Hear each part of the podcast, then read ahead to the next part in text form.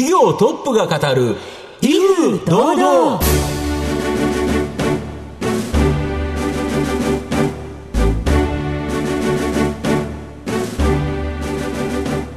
毎度相場の福の神こと藤本信之です。アシスタントの飯村美希ですこの番組は巷で話題の気になる企業トップをお招きして番組の指揮者的役割である財産ネット企業調査部長藤本信之さんが独特のタクトさばきでゲストの人となりを楽しく美しく奏でて紹介していく企業情報番組です。ということで今週も始まりましたね。今回第5回ということで、はい、だいぶ慣れてきた感じですかね。そうですね、はい、もう毎週毎週もやっぱりあの起業される方やとか、はい、もう人の上に立たれてる方のお話を聞けることがどれだけありがたいか面白いですね。本当に。絶対ユニークな人しか来ないですね。それもありますね。はい、なので今日も楽しく貴重な話を伺っていきたいなと思います。番組最後までどうぞお楽しみください。この番組は「情報システムの課題をサブスクリプションサービスで解決するパシフィックネットの提供、財産ネットの制作協力でお送りします。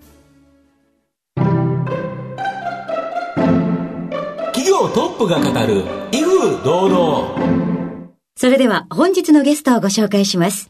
証券コード7059東証マザーズ上場株式会社コプロホールディングス代表取締役社長清川康介さんにお越しいただきました。清川さんよろしくお願いします。はい、こんにちは。よろしくお願いします。よろしくお願いします。えー、株式会社コプロホールディングスは名古屋市中村区免疫に本社がある建設業界向け専門の人材派遣業を行っている企業です。えー、それでは清川さん、えー、簡単に御社は何をしている会社なのか教えていただけますか？はい。現場監督、設計士、キャドオペレーターに特化した、え、人材派遣を行っております。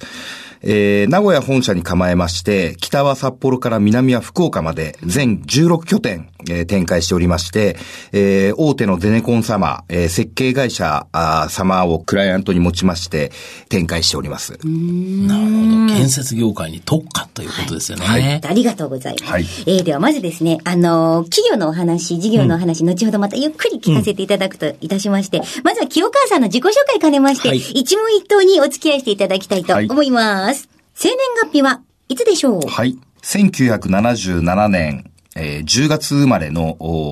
41歳になります。はい。子供の頃のお父さんお母さんの職業は？父親は、えー、小さいながらも建設会社を経営しておりまして、えー、母親は専業主婦です。はい。えでは、なぜお父さんの建設会社を継ごうと、お子さんの頃に思われたのでしょう？はい。継ぎたいと思った。継ぎたい。えー、継いであげることが親孝行だというふうに、えー、思いましたし、まあ、小さい頃から父親が建設会社で働いているところを、小さいながらも見ているときに、まあ、こう、すごく、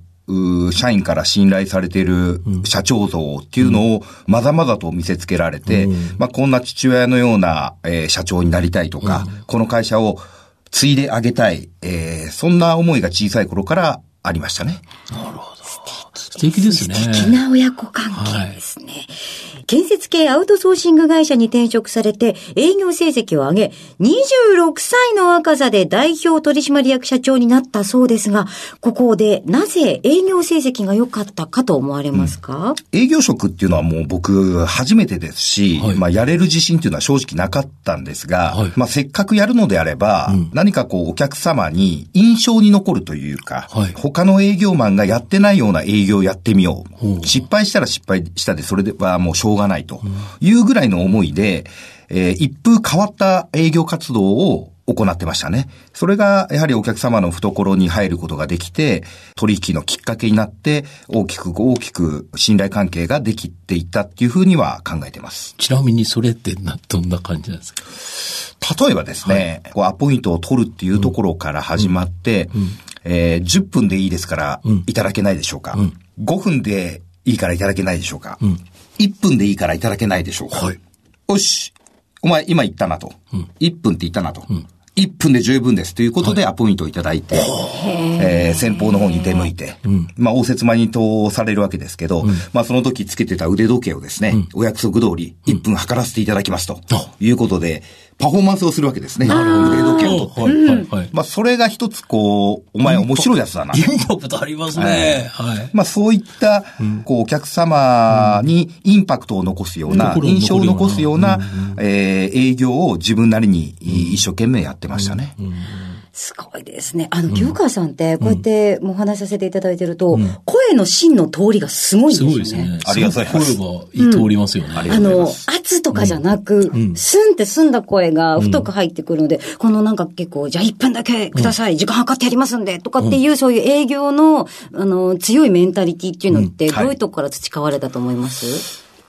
あ、やはり僕は本当に人生振り返ってみると、うん、人に恵まれたなっていう部分は感じますね。えー、まあ、友達もそうですし、うん、えー、先輩もそうですし、うん、えー、あとは学校の先生、うん、まあ、こういった方々に本当に人に恵まれて、今の自分がいるなっていうのは感じますから、まあそういったところからいろいろこう声のトーンであったりとか、うん、まあ自分で言うのもなんですけど、このすがすがしさというか、うん、歯切れの良さっていうのは培われてきたんじゃないかなっていうのは感じます。なるほど。まあなんか人と人との中で、うん、えっ、と、そういうのを学ばれて、で、さらに人材派遣業ってお仕事されてるっていうのはもう通ってきてますよね。そうですね。あと、あの、若くして26歳で社長になったのに、はい、そこを飛び出して、まあ、自分で起業しようと思ったのは、これなんでですか？当時社長やらせてもらってた頃っていうのは、うん。本当にこう、売上とか利益とか、うん。うん、まあ、配属人、派遣社員の稼働率であったりとか、数字的なところのミッションしか親会社から下ろされてなかったと。じゃあ、いかにその数字をこう、こなしていくためには、どういったアクションを起こしていかないといけない。あとは、中長期にどんな投資をしていかないといけないっていうことが考えなければいけないのが僕は社長の仕事だっていうふうに当時から考えてました。ただやはり月次の数字だったりとか、年間予算を達成するっていう、こう数字的なところしか親会社から下ろされてないっていうところに、すごく違和感であったりとか、うん、まあもっと言うのであれば、社長ですけど、自分自身の経営者としての成長が止められてるっていうような、あ気持ちになりまして、うん、であれば、えー、自分が思い描く、うん、やりたい会社経営っていうものをやるために、うん、えー、独立しましたね。なるほど。すごい。すごいですよね。うん、あと、御社は、この一人一人の心に転化する、人づくり企業になる。はい、これがですね、御社のビジョンされているように、はい、この人づくりっていうのに、はい、まあ、非常にこだわられてるんですけど、これなんでですか？人材派遣会社っていうのは、はい、当時はやはり派遣して、売り上げを立てて、はい、お金をお客様から頂戴して、はい、で、派遣社員に給与を支払って、まあ、この繰り返しなんですよね。で、ね、まあ、当時からこの違和感があったっていうのは、うん、やはり、えー、一つでも二つでも付加価値をつけて、うん、お客様に対してサービスを提供していく。うん、もしくは、技術社員の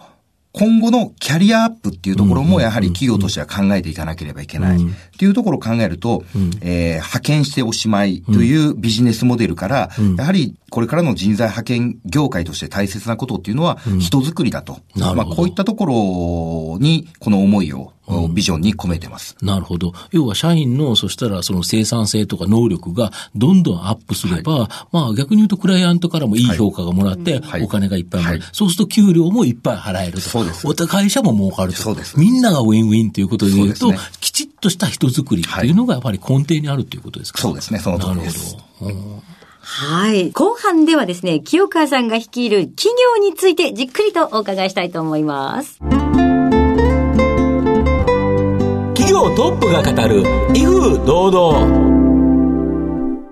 さて、後半も藤本さんのタクトがどう冴え渡るのでしょうか？ゲストの清川さんとの共演をお楽しみください。御社は、建設業界に特化したですね、この人材派遣ビジネスを行ってるんですけど、建設業界全体のですね、この人材の状況というのは、これどんな感じなんですかね？はい。まあ今現在、まあ、この日本全体、えー、をを襲っております、うん、少子高齢化。そうですね、えー、人材の働き手がいない。うん、まあ、これは全く建設業界も全く同じことがありまして、うん、やはりこの建設業界っていうのは、若手がなかなか入りづらい業界だったっていうのも確かだと思いますね。うん、きついとか、汚いとか、うん、えー、怖いとか、そんなイメージがあった業界でして、あとはやはりこう、教育するっていう制度もですね、どちらかというと、背中を見て覚えろと。とか、そんなような業界だっていうふうに考えてます。まあそういったところで若手が不足して、えー、そして、えー、高齢者が増えている。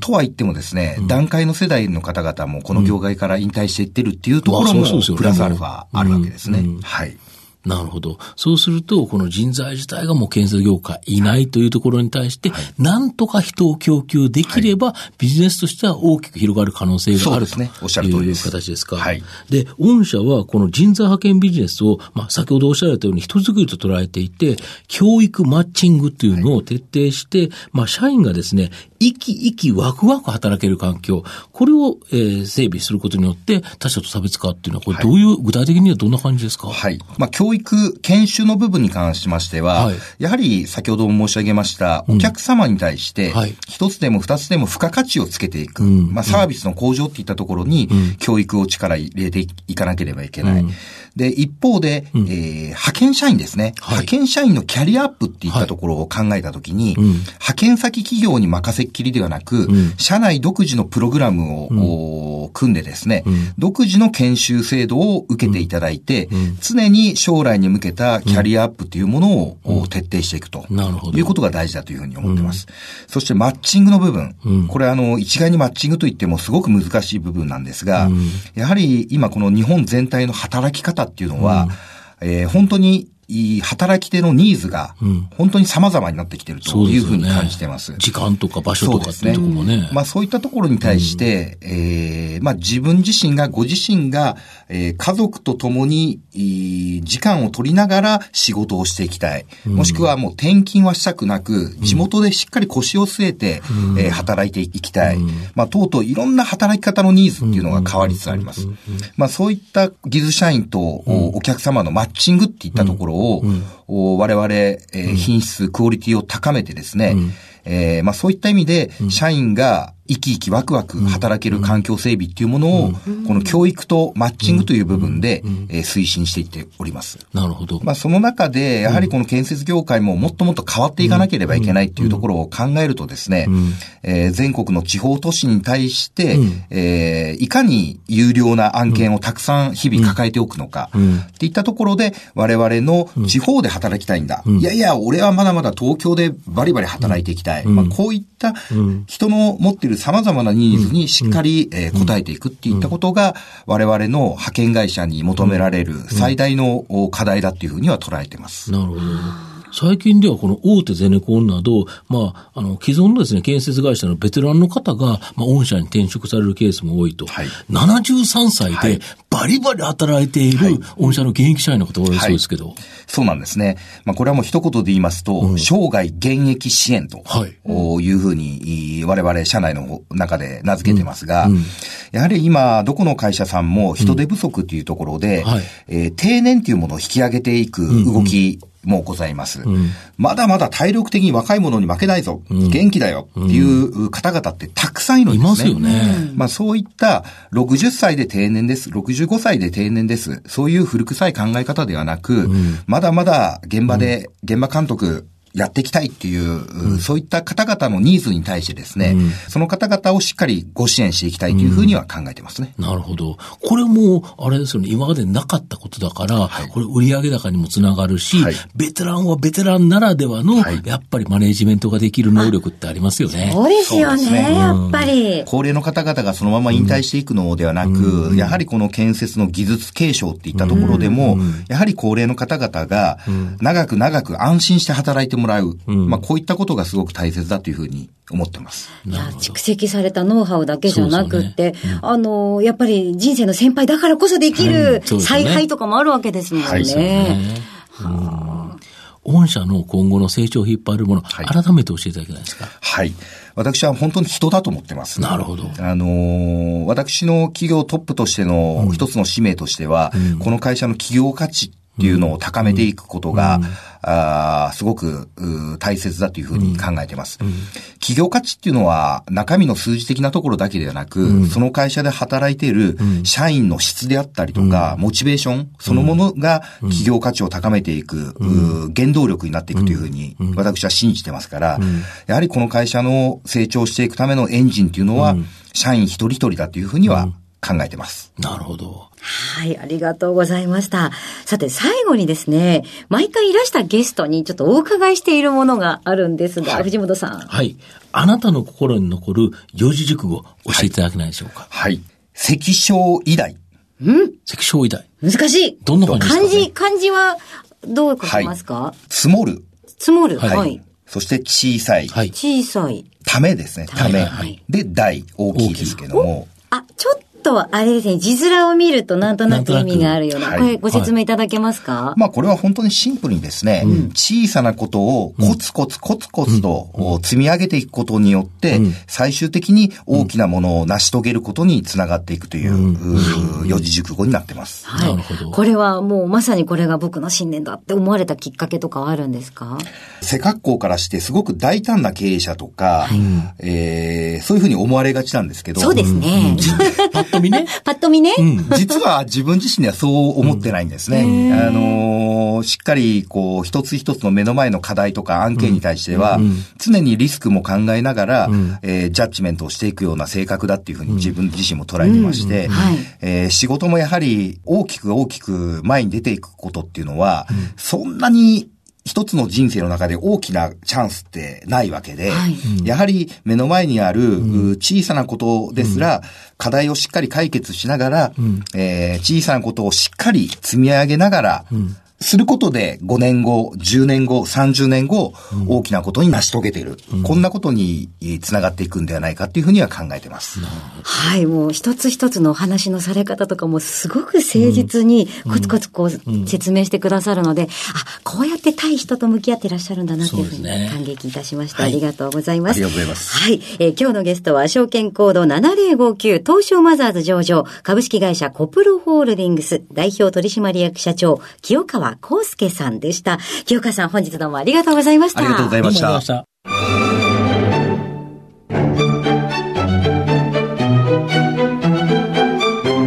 企業トップが語る威風堂々。